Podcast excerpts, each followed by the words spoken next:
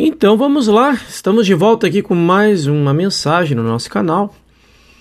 Sejam todos bem-vindos nessa manhã. Hoje a mensagem de Goldsmith é sobre o sentido pessoal do eu, é o destruidor de um ministério espiritual. Veja o sentido em uma meditação em grupo, em vez de pensarmos em o eu, mim, ou meu, meu problema ou minha saúde o que acontece é que quando vários de nós nos sentamos e nos esquecemos desse pequeno eu, voltamos-nos para o eu que é Deus. E compreendemos que o eu, no centro de nós, é o fator governante de todas as nossas experiências. E o poder está sobre os seus ombros. É a lei, a substância e a realidade. O que acontece quando descartamos todos esses eus separados e encontramos apenas um eu no meio de nós, com todos nós centralizados em Deus e não nos nossos problemas pessoais? Este é um questionamento. Na maioria dos grupos em meditação, cada membro do grupo está pensando em si mesmo e em seus problemas. Mas tudo isso desaparece nesse tipo de meditação no qual existe apenas um um eu governando, apoiando, mantendo, sustentando, alimentando, iluminando, ensinando, revelando, se desdobrando e apresentando a sua própria identidade, já que você é a imagem e semelhança do Criador, enquanto todos esses eu separados estão ausentes.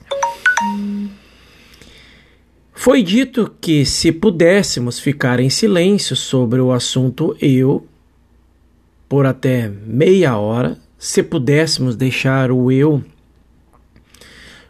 por exemplo, Ricardo, completamente, ou eu, Joel Goldsmith, ou eu, João, Pedro, Maria, não importa, e contemplar o eu, que é Deus,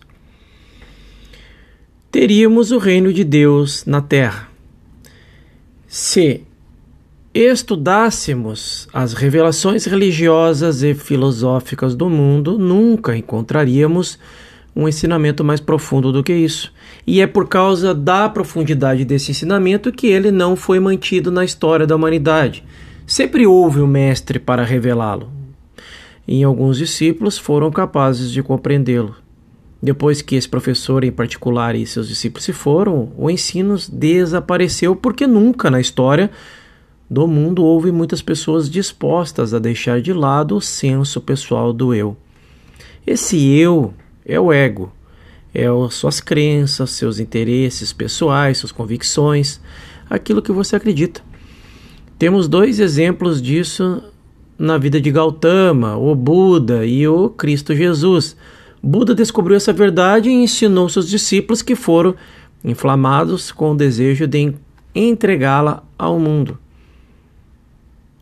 Para fazer isso, eles fundaram o, o Asahan, onde as pessoas pediam, ou melhor, podiam aprender sobre isso, mas isso derrotou seu propósito. E o Buda se retirou do mundo porque a palavra eu continuava em alta.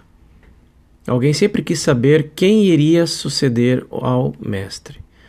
Outra pessoa queria saber quem seria o zelador, quem seria o tesoureiro e o nome de quem estaria na propriedade. A palavra eu voltou a aparecer e a importância espiritual de todo o movimento foi destruída. Jesus experimentou a mesma coisa e sua revelação é encontrada no livro de João. Ele sabia disso. E ele também dizia: ele subia e descia pelos campos, ensinava e pregava nas sinagogas, nas ruas, nas casas e nas colinas, tudo por causa de um desejo interior de libertar o mundo.